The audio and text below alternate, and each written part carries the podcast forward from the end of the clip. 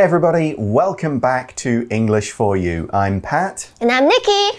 So, over the last two days, we read the story of The Lovely Bones by Alice Sebold. Hmm. The main story was about Susie, who was killed by Mr. Harvey. However, her spirit didn't completely go away. That's right, and that's a big part of the story. Susie's spirit watches a lot of what happens, learning about how Mr. Harvey has killed a lot of other girls and women. She also sees the grief her family suffer, suffers. That's right. Now, at one point, Susie manages to possess Ruth her high school classmate. Mm. In her body, Susie was able to say goodbye to her high school sweetheart, Ray.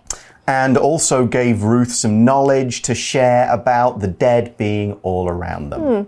In the end, she sees Mr. Harvey die in an accident as he, as he tries to catch another victim. That's right. He kind of falls and slips mm. and suffers. Now, he never got punished. You know, he wasn't thrown in jail or mm. anything like that but Susie is still happy with this outcome, this result, as it means Mr. Harvey won't hurt anyone else. And Susie is now at peace. She can kind of return to heaven and that ends the story. Mm, so let's now talk a bit more about the themes of the story. All right. Reading The Lovely Bones Alice Sebold's supernatural novel, The Lovely Bones, is a story of loss told from a unique angle. Very early in the book, Susie Salmon is murdered in a terrible act of violence by her seemingly mild mannered neighbor. But when Mr. Harvey skips town, her family is robbed of their chance for justice. In this sense, there's a cruel touch of reality in the book. Even though we know that Mr. Harvey dies before he claims his next victim, Susie's family doesn't know this. As far as they're concerned, her killer got away. Susie's death is doubtless the book's most visible tragedy. But another tragedy slowly takes place as the story progresses. Susie watches as her friends, brother, and sister grow up. She sees Ruth come to understand herself and Lindsay fall in love. Susie sees what it's like to slowly become an adult, something she can't experience herself. By adding this element to the story, Sebold gives a voice to young murder victims. She shows us the side of the story that we never hear when innocents become the victims of unspeakable crimes. So, day three starts by saying Alice Sebold's supernatural novel, The Lovely Bones, is a story of loss told from a unique angle. So the word supernatural means to do with ghosts, gods, demons, other things that aren't real and don't exist in the natural world, but do exist in a lot of the stories mm -hmm. we mm-hmm. tell, the movies we watch, the books we read, and so on.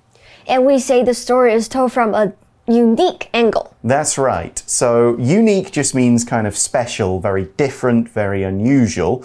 But the word angle, now, this could mean the difference between two lines. So, yeah, a 90 degree angle, a 45 degree angle, and so on.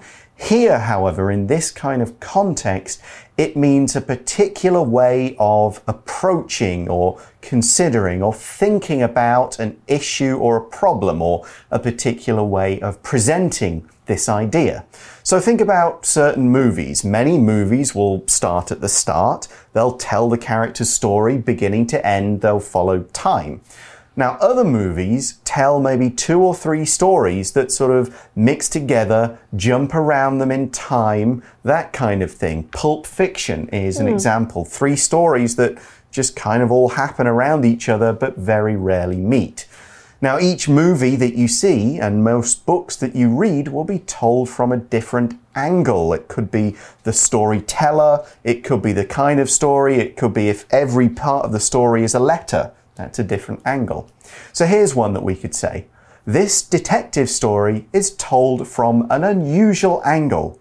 We find out at the end that the storyteller is the killer.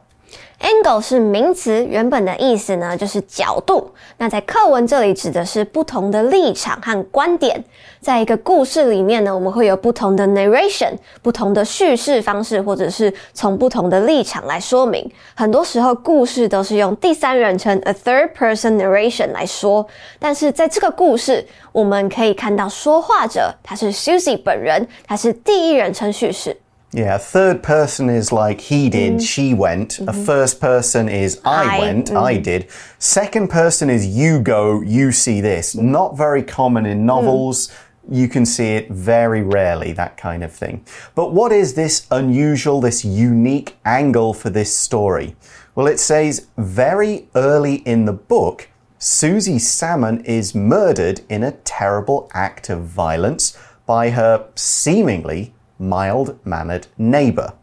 So that's this is part of the angle in that the main character is killed early rather than kind of surviving. Mm. Normally, the main character gets in danger but lives. Here, the main character is killed. But let's look at another few words in that sentence. The first one we need to talk about is violence. Violence is a noun and it's any kind of behavior or action that involves a lot of physical force used in a way to hurt others, damage something, or even kill someone. So violence is fighting, throwing things, using weapons, and so on. So we could say, for example, John's parents told him never to use violence to solve a problem. Violent 是名词，代表就是任何和暴力有关的行为，像是肢体上的动手动脚、动粗，都可以说是一种 violence。那它的形容词是 violent，指的就是暴力的或者是很强烈的。For example, her boyfriend has a violent temper. And what's surprising about the story is that this was down, uh, this was done by her neighbor. Right. It's a surprise because the neighbor doesn't seem like the kind of person who would do this. Mm. And the, in the article, we describe this neighbor, Mr. Harvey, as seemingly, seemingly mild mannered. Seemingly is an adverb used to describe how a thing or a person seems, how they appear to be, but not how they really are we use seemingly to describe maybe the first impression we get from a brief look if we don't understand it or know it too well. Seemingly 是副词，指的是貌似，看起来好像是。所以呢，这边说它看起来是 mild tempered, uh, mannered，但事实上它不是。But what does mild mean? Well, mild is an adjective that's used to mean not strong, not serious we could talk about a mild taste in food. If a food tastes mild or has a mild taste, it's not a strong, spicy, sour taste. Now, here, Mr. Harvey, we say he appears to be a mild mannered person. A mild mannered person is someone who is kind of very gentle, very soft, very polite, not an angry or violent or crazy person. So, for example, we could say, The teacher is very mild mannered. He never shouts at his students, even when he's a little bit angry. mild 是形容词，意思就是温和的或者是轻微的。那在这边就是形容 Mr. Harvey，他看起来是很温和的一个人。 We can also use mild to describe the weather. Mm. A mild weather is not as cold as usual. Right. It won't be too hot, mm. too cold, too wet. It'll just like, kind of mm. be, yeah, fairly average sort of day with nothing going on. 嗯，当我们用形容词再加上一个呃呃名词加 ed 的时候，它就会变成一个复合形容词。同样还有像是 warm-hearted 热心的，或者是 cold-blooded 冷血的。Mm. And I think we'll Mr. Harvey is, definitely cold blooded, a cold blooded killer. So the article, uh, article continues, but when Mr. Harvey skips town, her family, Susie's family, is robbed of their chance for justice. To skip town means to run away, to leave town without telling people where you're going or how long you'll be away for. You don't kind of say, Oh, I'm moving out, I'm going up to the next town over, I'm going to a new country. You just kind of disappear. Skip town 指的是逃走或是潜逃，or we can say skip the country。嗯，通常会这样做的人，他就是有做什么坏事，或者是有欠债，才需要 skip town。And escaping this way robs Susie's family of what they want. Exactly. To rob someone of something means to take things away from someone either by force or by stealing, or it could just be by denying that thing to them. You can't have it, so they're robbed of it. Rob 是动词，指的就是抢劫或者是掠夺。那在这边，to rob someone of something 指的就是剥夺某人的某个东西。And what they're robbed of is justice. That's right. That's what they want. They demand justice. So Susie's family wants justice. And justice is the idea that things are fair, that when bad people or people do bad things, they're punished, and people who do good things get rewarded. We often relate this idea of justice to crime and the law. Justice is supposed to be the idea that people who break the law suffer some kind of punishment. Now, if something bad has happened to you, you want justice. You want the person who did that thing to pay for it, or you want the thing you've lost or had taken away to be returned or at least paid for. For example, we could say, when the man who stole from his business partners was sent to prison, everyone said justice had been done. Justice 是名词，指的就是公平正义。那像在这个故事里面，因为 Susie 杀呃被杀了，但是杀他的人并没有得到司法的制裁，他没有被抓到，而因此被关，所以 Susie 的家人就觉得他们没有获得 justice。But personally, I believe in karma，就是报应。I think it's only a matter of time that we get justice, even if we I won't be there to see it happen. Okay, so the universe kind of delivers its own justice and sort of punishes the people and rewards the people. Well, that may be true, something we can maybe come back to a bit later. So the article also says, in this sense, there's a cruel touch of reality in the book. Okay, so we'll kind of explain what that means. We explain this by saying, even though we know that Mr. Harvey dies before he claims his next victim, Susie's family doesn't know this. So they never feel as though they get mm-hmm. justice. As the article says, as far as they are concerned, her killer got away. He was never punished. As far as somebody is concerned，它是用来当副词使用，意思就是就某个人看来，事情是怎样怎样怎样。所以在这边来说呢，就是 Susie 的家人看来，因为他们没有从 Susie 的视角去看到故事的发展，所以他们以为这个杀人凶手逃走了。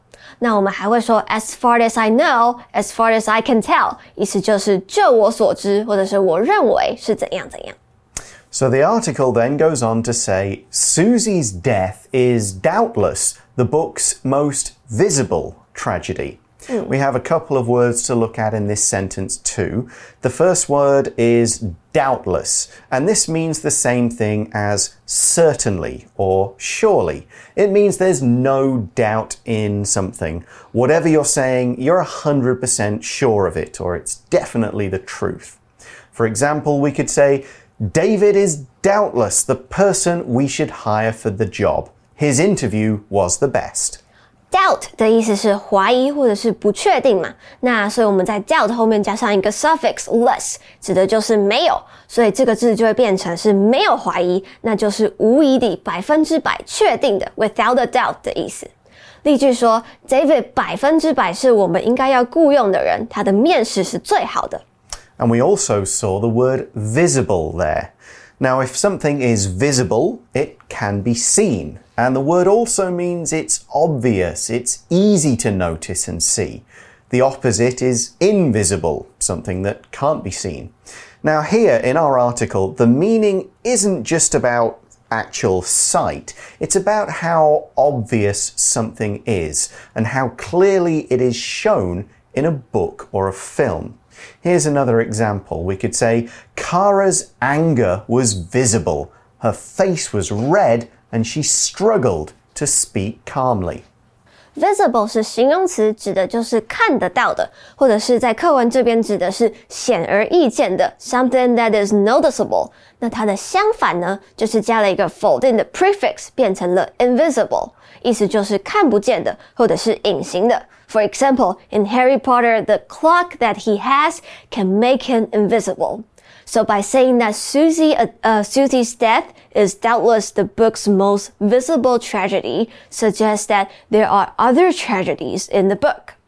That's exactly right. We know Susie gets killed. It's very obvious. That's visible. It's we can clearly see that's a terrible thing, a tragedy.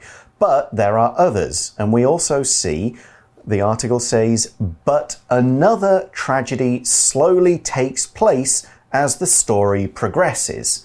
The, the phrasal verb to take place just means to happen, to occur.